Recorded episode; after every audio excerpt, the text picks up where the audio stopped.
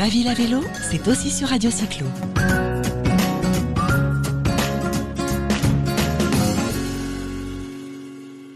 Bonjour à tous les auditeurs de Radio Cyclo. J'ai le plaisir aujourd'hui de recevoir Nicolas Merca. Bonjour Nicolas. Bonjour. Tu es un grand pratiquant du vélo, certes, mais tu es connu dans le milieu comme économiste spécialisé sur le vélo et tu travailles notamment avec le cabinet Indigo. Euh, tu es aujourd'hui parmi nous pour nous parler de l'étude que vous avez réalisée en collaboration avec le cabinet Vertigolab. Donc une étude sur l'impact économique et le potentiel de développement des usages du vélo une étude commanditée par la DGE, donc la Direction générale des entreprises, en partenariat avec l'ADEME, la CIDUV, la Fédération française du cyclisme, le CEREMA et la DGITM.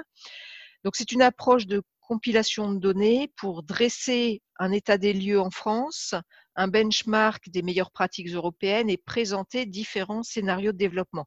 Comment avez-vous établi euh, les principes de base pour l'élaboration de cette étude d'abord? Alors, en fait, c'est un travail euh, euh, très important de compilation de données. Les données, c'est des données qui viennent euh, des données urbaines déjà, de la pratique urbaine.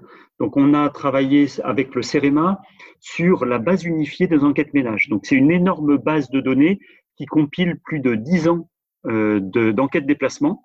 Donc, par cette compilation, on a déjà une vue avec un nombre d'enquêtes sur les déplacements vélos qui est considérable. On a récupéré aussi euh, le travail sur les enquêtes nationales de transport des déplacements.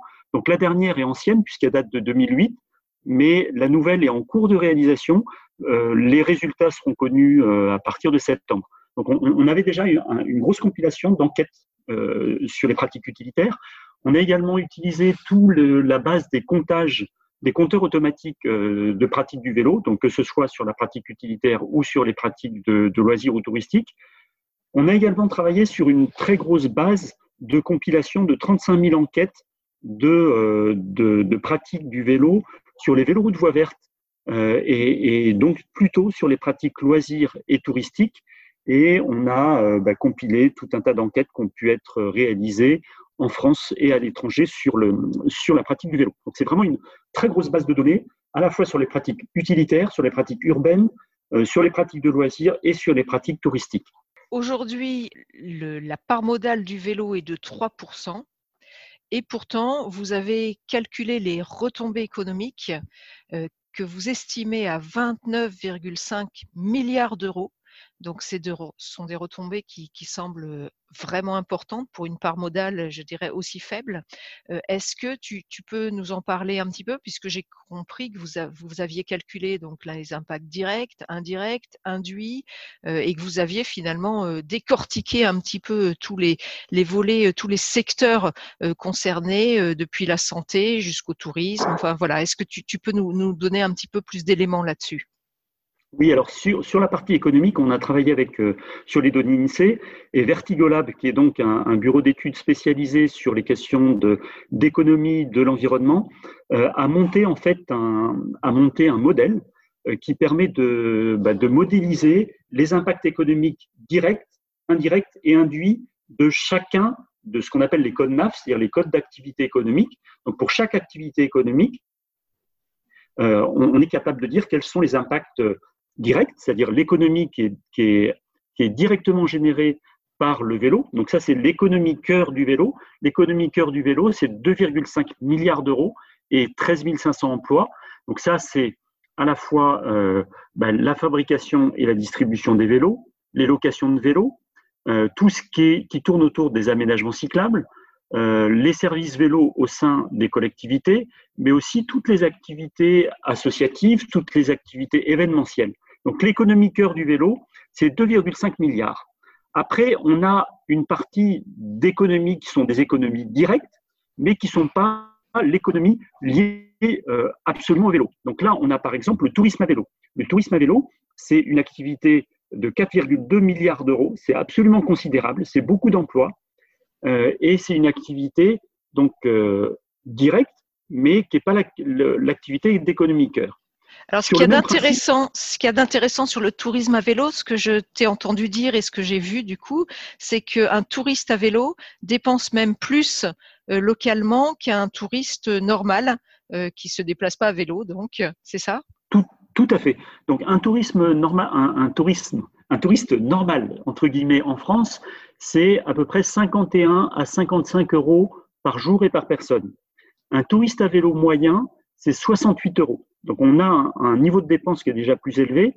Et quand on regarde notamment euh, bah, certaines formes de, tourisme, notamment dans, le tourisme vélo en zone de montagne, où on a euh, pas mal de, tourisme euh, d'accès au col ou de tourisme sportif lié au, lié VTT en station, on, on, on grimpe jusqu'à 89 euros. Et ceux qui passent par un tour opérateur et qui viennent donc avec un groupe ou qui viennent généralement sur une demande de prestation plus importante, ben, on monte à 130, 120 à 130 euros en moyenne en, dépenses hôtelières et ça peut monter jusqu'à 400 euros pour des clientèles haut de gamme euh, qui recherchent euh, du relais château. Parce que l'école, ça donne faim quand même, hein, il faut dire ce qui est. Alors tout à fait, c'est-à-dire que ce qui, ce qui, fait en fait la dépense supplémentaire du touriste à vélo, c'est d'une part, c'est que euh, c'est beaucoup d'hébergements marchands. À 90%, c'est de l'hébergement marchand, donc moins en résidence secondaire ou famille amie donc de l'hébergement marchand et beaucoup de dépenses euh, en restauration. Donc là, on tout à fait raison. Euh, euh, quand, on, fait du tourisme à vélo, on a faim et on aime bien manger. Le triptyque des activités du touriste à vélo, c'est bien manger, donc c'est la gastronomie déjà. c'est beaucoup du patrimoine, donc on, on, cherche la découverte, on cherche du patrimoine naturel, du patrimoine culturel, et puis c'est beaucoup le rapport à l'eau, la baignade notamment, euh, qui sont les trois éléments principaux de, des activités du touriste à vélo. D'accord, mais ça semble assez logique finalement, la curiosité intellectuelle du cycliste, le rapport à la nature et puis euh, les fringales, voilà. Absolument, c'est exactement ça. Alors il y a un deuxième secteur qui génère beaucoup d'activités économiques et d'emplois et là qui est vraiment un élément nouveau dans le paysage euh, dans, dans, les dix dernières années, c'est tout le, le, le vélo logistique. Alors, dans le vélo logistique, on connaît euh, tous les livreurs de, de, de, pizza et de, de, repas. Alors, c'est vrai que c'est un, un, élément important de son économie avec un impact d'emploi qui est loin d'être négligeable, même si c'est des emplois qu'on souhaiterait de, de meilleure qualité. Mais euh, on voit aussi en fait apparaître euh, d'autres éléments dans la logistique vélo, c'est les livraisons de dernier kilomètre. Et là, c'est certainement un des éléments importants sur lesquels les capacités de développement économique du vélo sont, sont les plus élevées, avec des capacités d'emploi très importantes et des impacts qui sont des impacts aussi écologiques euh, importants dans les centres-villes. C'est beaucoup lié euh, à ce que, ce que les villes seront prêtes à faire en termes de réglementation, mais c'est un potentiel d'emploi qui est encore très important dans l'économie du vélo.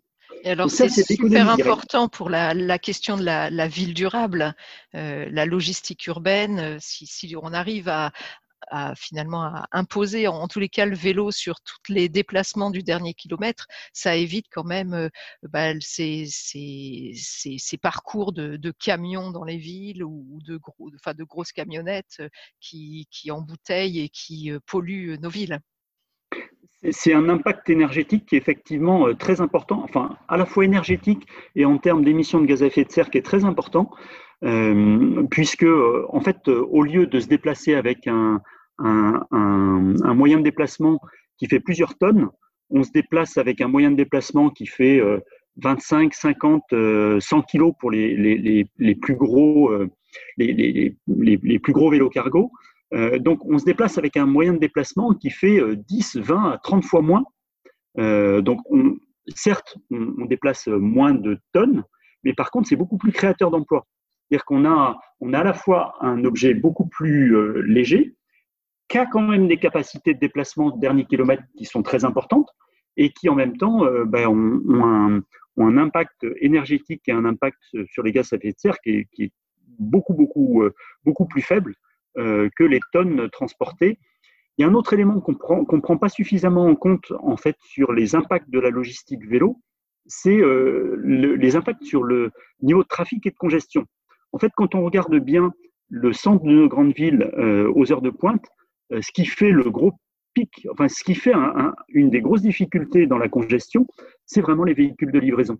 Et quand on voit les capacités qu'on est, qu'on est capable d'absorber avec des pistes cyclables. On, le voit aujourd'hui avec les pistes provisoires qui ont été installées par les villes.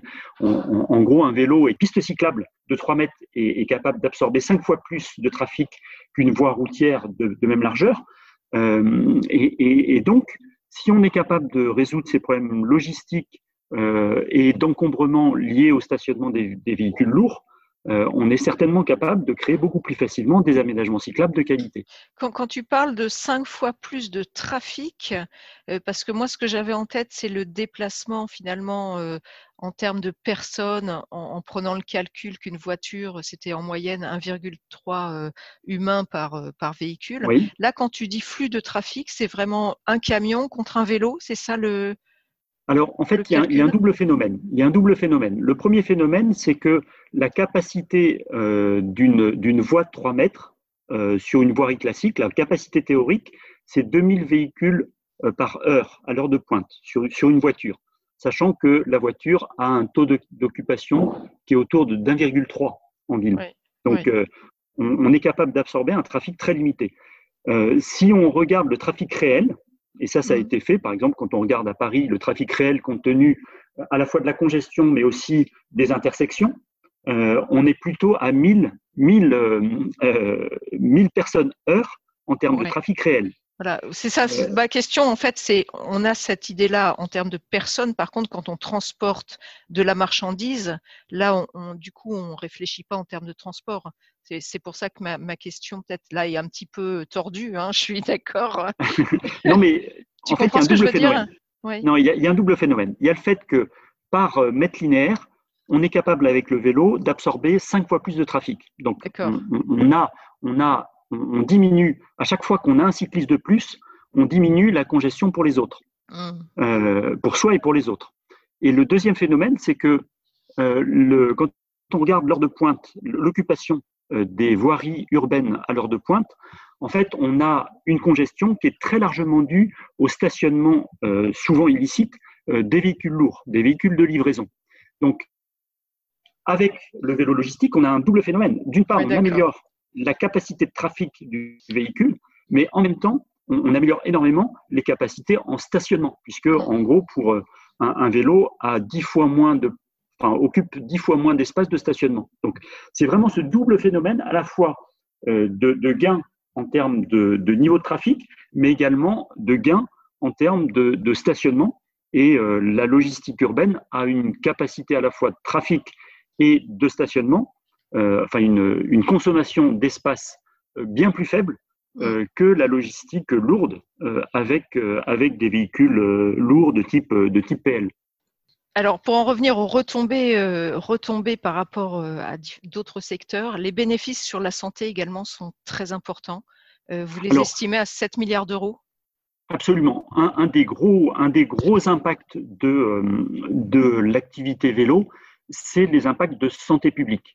Euh, même en prenant des chiffres qui sont les, chiffres minimalistes, qui sont ceux euh, euh, du, modèle qu'a construit l'Organisation mondiale de la santé. Donc, l'Organisation mondiale de la santé a travaillé sur un outil de modélisation des impacts de santé publique par kilomètre parcouru à vélo. Donc on peut, on peut modéliser l'impact d'une piste cyclable, on peut modéliser l'impact d'une politique cyclable à l'échelle d'un territoire, et euh, même dans, des, dans une visée assez minimaliste, on est autour de 7 milliards d'euros, c'est-à-dire quasiment autant que l'économie directe. On, a autant en bénéfice santé euh, d'impact des pratiques du vélo que euh, d'impact direct des, des vélos, que ce soit les ventes, la location, le tourisme, la logistique. Donc c'est notamment beaucoup moins d'arrêts de travail? Alors, c'est, on, on, sait aujourd'hui que c'est, euh, moins d'arrêt de travail, c'est moins de, c'est une meilleure santé, mais c'est surtout trois impacts très importants. Les trois impacts les plus importants de, des bénéfices santé du vélo, c'est un, les maladies cardiovasculaires. Euh, les accidents de la route aujourd'hui, c'est un peu plus de 3000 morts sur la route, mais c'est 150 000 morts par accident cardiovasculaire en France. Et ça, avec une pratique quotidienne du vélo, euh, en gros moins une demi-heure de vélo par jour, c'est une réduction de 40 à 50 des risques cardiovasculaires. C'est considérable. La deuxième chose, c'est euh, le diabète de type 2. Donc on est capable, avec, euh, avec une pratique régulière du vélo, de diminuer, pareil, de 40 à 50 les, la, mortalité et la morbidité de, des, des maladies, des maladies liées au diabète. Et troisième chose, c'est les cancers. L'activité physique a un impact très important sur les cancers, pareil, dans le même ordre, de, 40, 40, à 50% C'est énorme. Donc c'est absolument considérable. Et euh, donc les maladies cardiovasculaires, c'est 150 000 morts par an en France. Les cancers, c'est 150 000 morts par an en France. Donc c'est des impacts qui sont absolument considérables en termes de mortalité, en termes de morbidité, et puis euh, c'est également pour beaucoup des maladies euh, longue durée dont le coût pour la sécurité sociale est, est vraiment très très important. Donc euh, vraiment, le bénéfice le plus important, c'est vraiment l'impact sur la santé publique.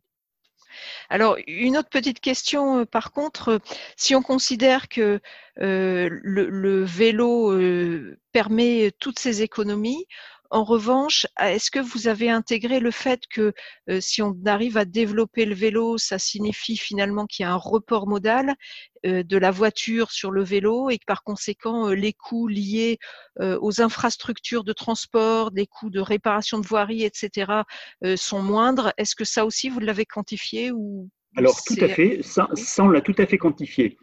À l'échelle nationale. Donc, euh, une politique de transport en commun par an et par habitant, ça coûte de, l'ordre de 420 euros euh, par an et par habitant, mis par à la fois l'État, la région, les départements et les collectivités locales. C'est une dépense qui est surtout une dépense assumée par les collectivités locales qui mettent en place les réseaux de transport urbain et par l'État sur les réseaux ferroviaires interurbains. Si on regarde les politiques voitures, euh, donc toute la politique de voirie, euh, c'est autour de 270 euros par an et par habitant pour pouvoir euh, bah, maintenir le réseau routier, alors même qu'on a un réseau routier qui est ancien et qui est, sur lequel les investissements ont déjà été faits depuis longtemps. Donc on est plutôt sur, sur une, une politique de maintenance.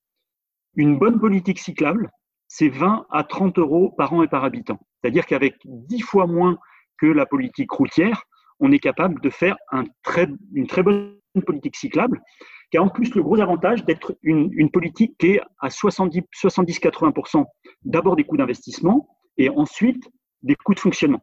Contrairement euh, à, une politique de transport en commun où on a 80% de fonctionnement, 20% d'investissement, là on a un investissement fort, 30 euros par an par habitant. Après, on est capable d'avoir une politique encore moins chère. Donc, ça a tous les avantages. Une politique peu chère euh, en matière, enfin par, par an et par habitant, et en même temps une politique qui est d'abord de l'investissement. Donc il faut combler notre retard, et, ce retard, on est capable de le combler en 10 ans, en 15 ans, et après, on a une politique qui est encore moins chère. Donc euh, si on raisonne uniquement euh, économie, économie publique, le vélo est une politique qui, qui permet de faire des investissements, qui permet de, enfin, des, investissements peu chers, avec un coût de fonctionnement peu élevé et en même temps avec des bénéfices, notamment santé, euh, qui sont très importants.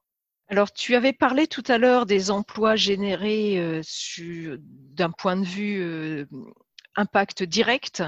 Euh, moi, je lisais dans ton rapport euh, que les emplois générés en 2020, donc par rapport à cette part modale euh, minime de 3%, le, mmh, l'ensemble représentait 80 000, 80 000 emplois, c'est ça? Absolument. En fait, si on regarde l'économie directe, c'est 8,2 milliards d'euros. On a également beaucoup d'impacts indirects et induits. Et globalement, quand on, quand on met un million d'euros euh, dans une politique cyclable, c'est 9,5 emplois directs. Dans, emplois directs, c'est-à-dire euh, bah, euh, d'emplois dans le tourisme à vélo, d'emplois euh, sur la fabrication de, de, pistes cyclables, sur la construction et la fabrication de vélos. Et pour, pour euh, 1 million d'euros, donc 9,5 emplois directs, mais également 10 emplois indirects et induits.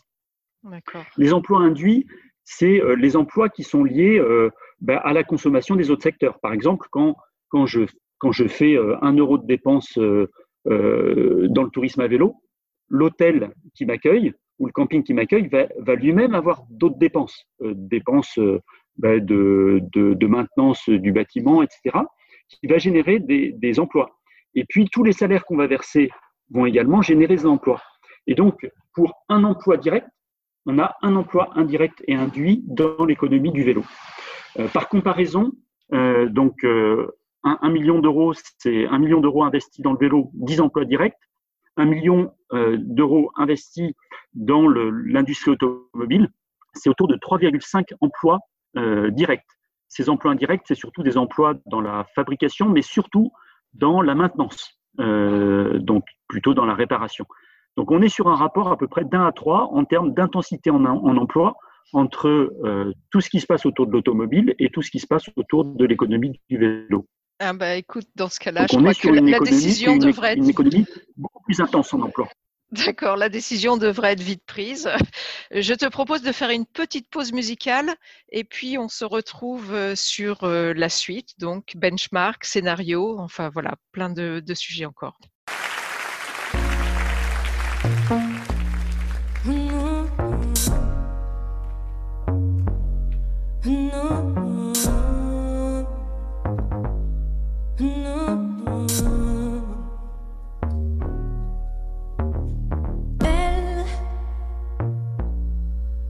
Comme elle est belle Et touche-la, elle sent le sel C'est un nom miraculeux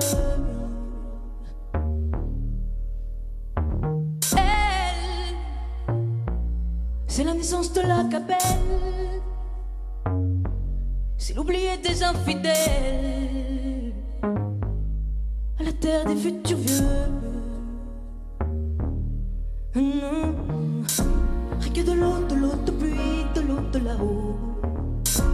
Et le soleil blanc sur ta peau. Et la musique tombée du ciel sur les toits rouillés de Rio.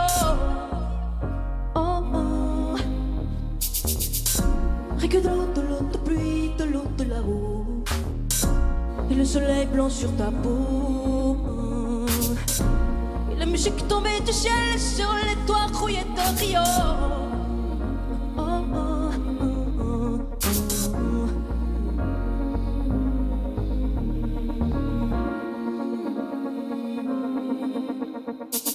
Toi, tu te caches dans les ruelles comme un païen qui appelle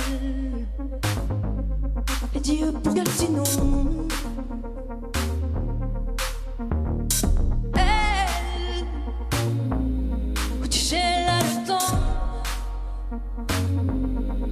là depuis mille ans. Elle te suit comme une ombre. Rien que de l'eau, de l'eau de pluie, de l'eau de là-haut et le soleil blanc sur ta peau. La musique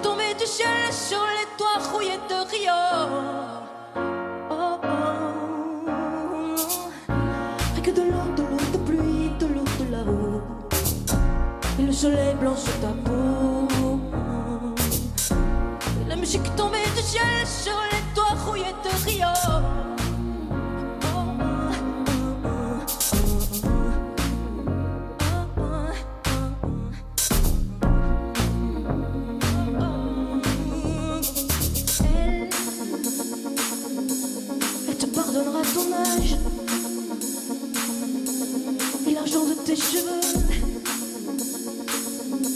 Je nous raccorde de tes yeux.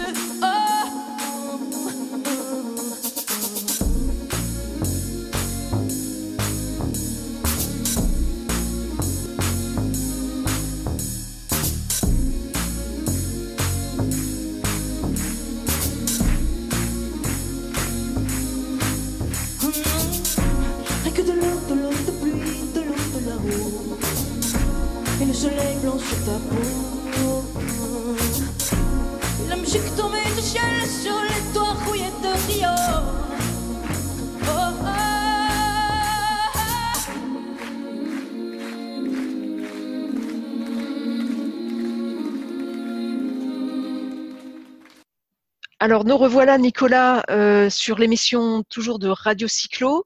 Euh, merci Nicolas de, poursuivre euh, l'explication de cette étude. Donc là tu vas nous reparler donc du benchmark des meilleures pratiques européennes et notamment de Séville qui je crois a eu un, un, taux de croissance très fort grâce finalement à une politique volontariste que l'équipe municipale a mis en place. C'est bien ça? Alors tout à fait, c'est vrai qu'on on a tendance à parler toujours des pays du Nord, hein, de- des Pays-Bas ou du Danemark, mais on a trouvé des très bons exemples en Espagne, euh, à Séville, mais on a trouvé aussi euh, d'autres très bons, euh, notamment à Vi- Vitoria-Gasteiz, au Pays Basque, à Valencia aussi. Alors à Séville, en fait, c'est une équipe municipale qui est arrivée et qui a décidé de réaliser très vite, en fait, un réseau d'aménagement cyclable, pas très dense, mais tout de suite continu et de très bonne qualité. Et donc, en, en six ans, ils ont réussi à réaliser tout leur réseau euh, en prenant essentiellement sur la place de la voiture. Donc, ils ont pris des places euh, soit, soit en place de stationnement, soit euh, en, en prenant une voie, euh, comme on fait aujourd'hui euh, d'ailleurs euh, sur les, les, les voies provisoires de, de post- post-confinement. Donc, des pistes cyclables continues sur la chaussée, en, site, en site propre, et ils sont passés de 0,6% de par modal à 8% de par modal en euh, un peu plus de, de, de, 5 à 6 ans, donc très rapidement. Et c'est un exemple très intéressant parce que euh, ils avaient aucune culture euh, du vélo, ils s'y sont mis très vite dans un contexte où en fait on a une ville-centre historique qui est relativement riche et, peu accessible, dans un contexte aussi d'une ville qui est une ville avec peu de moyens financiers et donc peu de capacité à, développer un réseau de transport euh, très important. Et le vélo a été clairement la bonne solution. Donc ça Dans les rejoint autres ce- très bons exemples, Oui, ça Oui. rejoint ce que tu disais, qu'une politique cyclable ben, est très intéressante financièrement. Et là, elle a été visiblement très bien accueillie par la population, puisque euh, en six ans, passer de 0,6 à 8 euh, ça montre que la population a complètement adhéré à cette politique. Oui, tout à fait. Et les autres bons exemples, on peut les trouver aussi dans le nord de l'Italie, en Émilie-Romagne. Donc c'est la région de, Bologne, euh, euh, Parme, euh, Ferrare, avec beaucoup de villes moyennes et des villes moyennes avec un centre historique peu accessible aux voitures. Ils ont mis en place des zones à trafic limité qui, rendent le, transit et l'accès au centre assez difficile. Et naturellement, le vélo a complètement pris sa place. Euh, ce qui est intéressant de voir, c'est qu'on a euh, toutes les populations euh, qui, font du vélo, euh, les jeunes, mais également beaucoup les personnes âgées, et avec une pratique qui est très féminine en, Italie, ce qui peut paraître un peu paradoxal. Hein. Mais ce qui est très c'est qu'on a vraiment un lien entre les accès au commerce de proximité, le développement des commerces de proximité et la pratique du vélo euh, puisqu'on a une densité de commerce de proximité en centre-ville, en centre historique qui reste très très important, y compris dans des villes moyennes. Et ça, c'est un enseignement extrêmement intéressant pour nos villes moyennes euh, en France, euh, qui ont beaucoup souffert de l'installation euh, de grandes surfaces euh, à l'extérieur. Et, donc, on voit bien que le vélo est euh, l'allié euh, du commerce de proximité dans toute l'Italie du Nord. Alors, je crois qu'en France, euh, la pratique féminine est assez faible finalement. Comment tu expliques euh, ce, delta entre, euh, par exemple, le nord de l'Italie et, la France? Alors, de manière générale, ce qu'on voit en France et, qu'on voit aussi en Europe, c'est que plus la pratique augmente, plus la part des femmes dans le trafic est élevée. C'est-à-dire que dans les villes françaises, une ville comme Marseille, par exemple, euh, où la pratique du vélo est, de l'ordre de 0,5%, la part des femmes dans le trafic à vélo est très faible, de l'ordre de 15 à 20%. Par contre, dans une ville comme Strasbourg, où euh, la part du vélo euh, atteint plus de 10%, les femmes sont quasiment au même niveau que les hommes. Et, donc, c'est intéressant de voir que pour la pratique du vélo en ville, les femmes sont vraiment l'avenir du vélo. En Italie, c'est très intéressant parce que là, c'est plutôt un, phénomène historique. C'est que euh, les femmes ont, beaucoup découvert le vélo euh, dans les années d'après-guerre.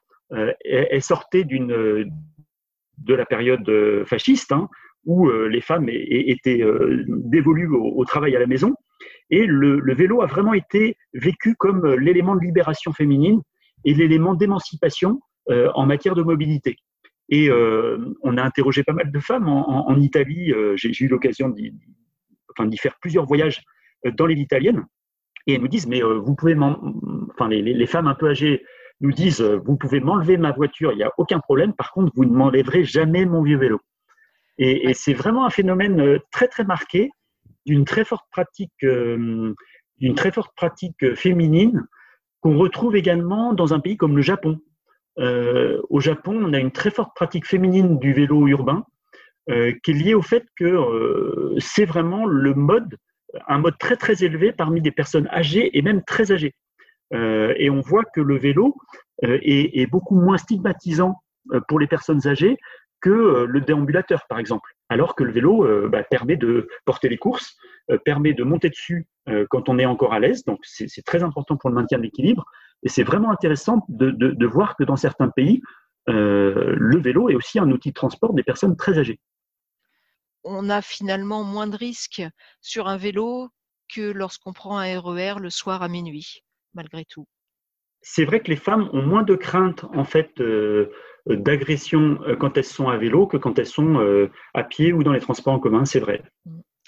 Alors pour en revenir donc à votre benchmark, j'ai vu également que bah, les, pays un peu plus proches, euh, euh, Bruxelles, euh, enfin certaines villes comme Zurich également, avaient un taux de croissance assez fort aussi.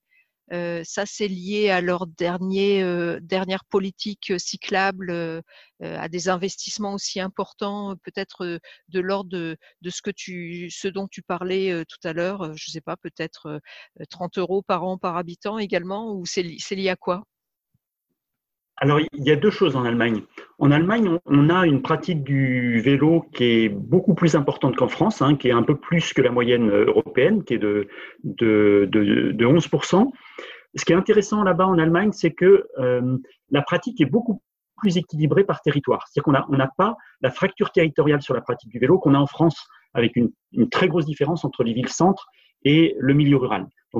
Ça, c'est déjà un premier élément en Allemagne.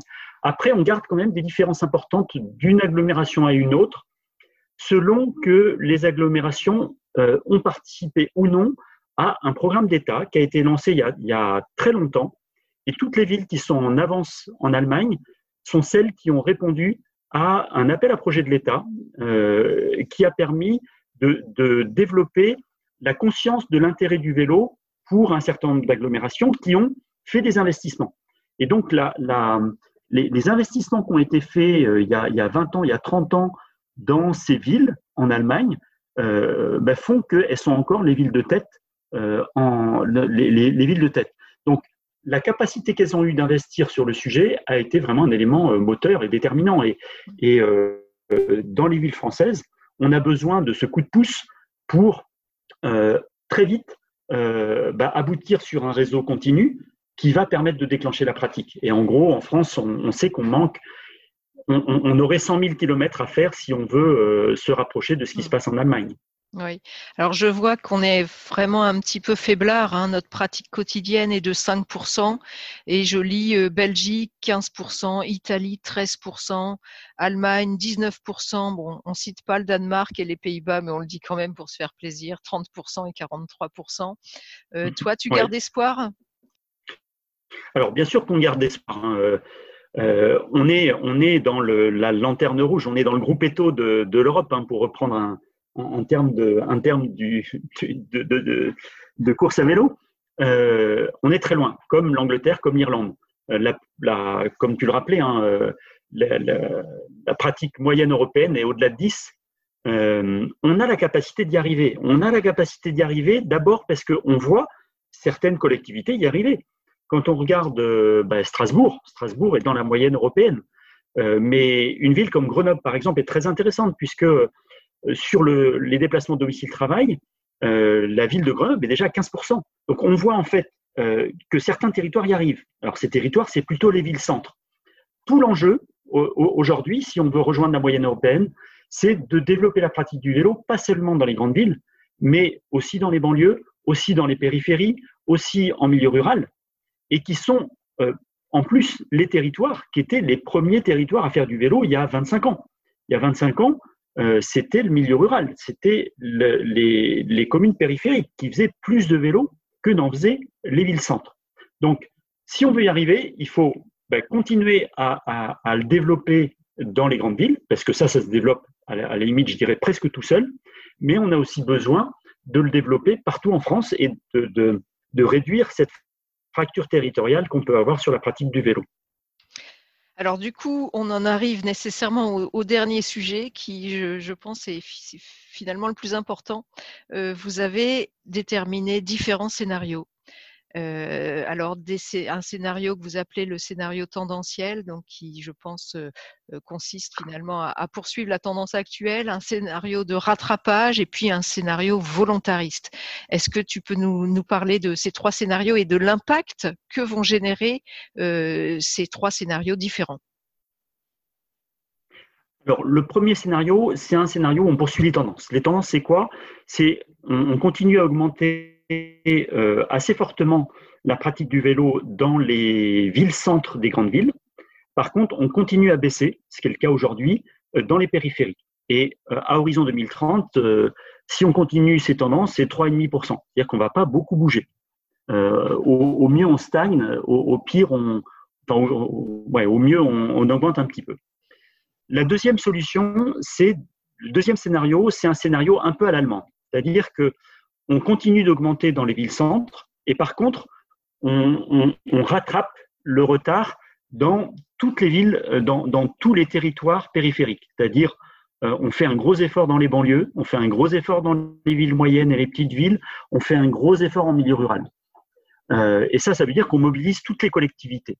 Et avec ça, on peut euh, assez, facile, enfin, assez facilement, et je pense que c'est vraiment une position réaliste, euh, rattraper notre retard et rejoindre la moyenne européenne autour de 9% à un, un, horizon 2030. Donc ça Donc veut dire rien, rien que cette investisse. Rien que cette part de 9% doublerait déjà les retombées économiques actuelles, c'est bien ça? Absolument, absolument. On doublerait les, les, les impacts économiques, ben, notamment par les impacts santé.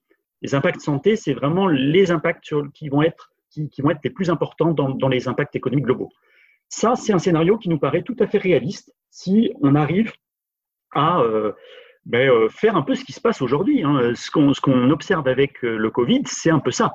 C'est-à-dire avec l'après-confinement, c'est une accélération des aménagements cyclables, rapides et de bonne qualité, et on, on observe aujourd'hui une augmentation très importante de la pratique. Donc ça, c'est un peu ce qu'on est, ce qu'on est en train d'observer. Et puis un troisième scénario, c'est un scénario volontariste, qui est un scénario euh, en gros à la néerlandaise, c'est-à-dire qu'on on, on atteint, les, on, atteint des, taux qui sont des taux néerlandais dans les grandes villes assez rapidement, et puis euh, et, et, ben, on continue à développer la pratique de manière très très volontariste euh, en périphérie. Et on pourrait atteindre 9% en 2024 euh, qui est l'objectif du gouvernement, hein, euh, et 24% en 2030. C'est un, un, un, objectif qui n'est pas inatteignable. Quand on regarde euh, la, capacité de, déplacement, le, nombre de déplacements qui correspondent au potentiel du vélo, c'est-à-dire des déplacements de 1 à 7 km. On a 50% des déplacements qui correspondent à ça. Donc il suffirait, entre guillemets, de faire la moitié des déplacements de 1 à 7 km qui sont faits aujourd'hui en voiture, de les faire euh, en vélo, à vélo, on pourrait atteindre les 24% en 2030. Donc c'est réaliste d'un point de vue d'un point de vue des déplacements. Par contre, ça demande un investissement important de 30 à 50 euros par an et par habitant. Alors, ce qui reste euh, un, un, un, objectif euh, pourtant modeste hein, à l'échelle des, des, de la politique transport de la nation. Mmh. Hein, il suffirait d'investir entre 5 et 10 de, euh, des efforts d'investissement euh, de la France en matière de transport pour y arriver. Donc, Là, ce serait 30, 30, à 50 euros par an par habitant sur toute la durée, c'est-à-dire d'aujourd'hui à 2030. C'est ça. Jusqu'à 2030, c'est-à-dire sur les, sur les 10 ans qui viennent. Ce qui n'est pas irréaliste ni sur le plan financier, ni, euh, ni sur le plan euh, des, des, capacités de transfert de déplacement. Mais sachant Mais reste un objectif euh, très ambitieux sachant, sachant en plus que ça générerait des emplois et euh, des retombées économiques importantes. Alors tout à fait. L'impact le plus important, c'est que le, les investissements dans la politique cyclable, c'est des investissements à forte intensité en main-d'œuvre. Hein, on l'a vu tout à l'heure. Euh, pour un million d'euros euh, dans le vélo, c'est 10 emplois. Donc une intensité en main-d'œuvre qui est élevée, ça, c'est le premier impact. Et le deuxième impact, on, on en a largement parlé, c'est les impacts en santé publique. Hum. Alors, cette magnifique étude donc fait ressortir l'importance euh, de, de l'investissement. Euh, Est-ce que euh, vous avez eu un retour par rapport à cette étude? Comment, comment ça se passe aujourd'hui? Alors, cette étude, elle a, eu, euh, elle a eu quand même un bon retentissement. On est en train d'en faire en fait euh, un certain nombre de vidéos pédagogiques parce que ho- honnêtement, c'est vrai qu'il y a, y, a, y a une bonne euh, infographie qui a été faite en deux pages qui résume très bien l'étude. Par contre, pour s'avaler les 400 pages de l'étude, il faut quand même euh, quelques bonnes soirées d'hiver quand même. Euh, mais on l'a décliné avec l'ADEME euh, en 10 vidéos de 3 minutes. Et euh, on est en train de les publier. Là, je recommande à tous ceux qui s'intéressent au vélo de vraiment diffuser très largement euh, bah, toutes ces petites vidéos, ces petites vidéos très courtes, très pédagogiques sur euh, 12 thèmes. Donc, on, a repris 12 thèmes et euh, bah, j'espère qu'elles va être, euh, vont très largement diffusées. Très bien. Eh bien, écoute, merci beaucoup, Nicolas. Nous arrivons à la fin de cette émission. Euh, bravo pour cette magnifique étude. On a appris plein de choses et puis surtout, il faut espérer que, Ouais. que le vélo va pouvoir être, être développé davantage grâce à, à ces enseignements. Merci. Eh Ben, on espère surtout que ça va, être, ça va être repris par toutes les équipes municipales et les équipes communautaires qui sont en train de se mettre en place. Euh, là, c'est- les, les premières collectivités à investir, c'est les communes et surtout les intercommunalités. Et euh, avec les nouvelles intercommunalités, on espère vraiment que euh, bah, les conclusions de l'étude vont pouvoir être reprises et qu'on va pouvoir enfin comprendre que euh, les investissements euh, dans le vélo sont des investissements qui sont à la fois rentables, avec beaucoup d'impact, et puis qui, qui reste en fait une politique de mobilité peu chère, à la fois pour les, pour les personnes, mais également pour les collectivités. Très bien. Bah, écoute, merci beaucoup, Nicolas. Et puis à très bientôt, j'espère, sur l'antenne de Radio Cyclo. Merci, à bientôt.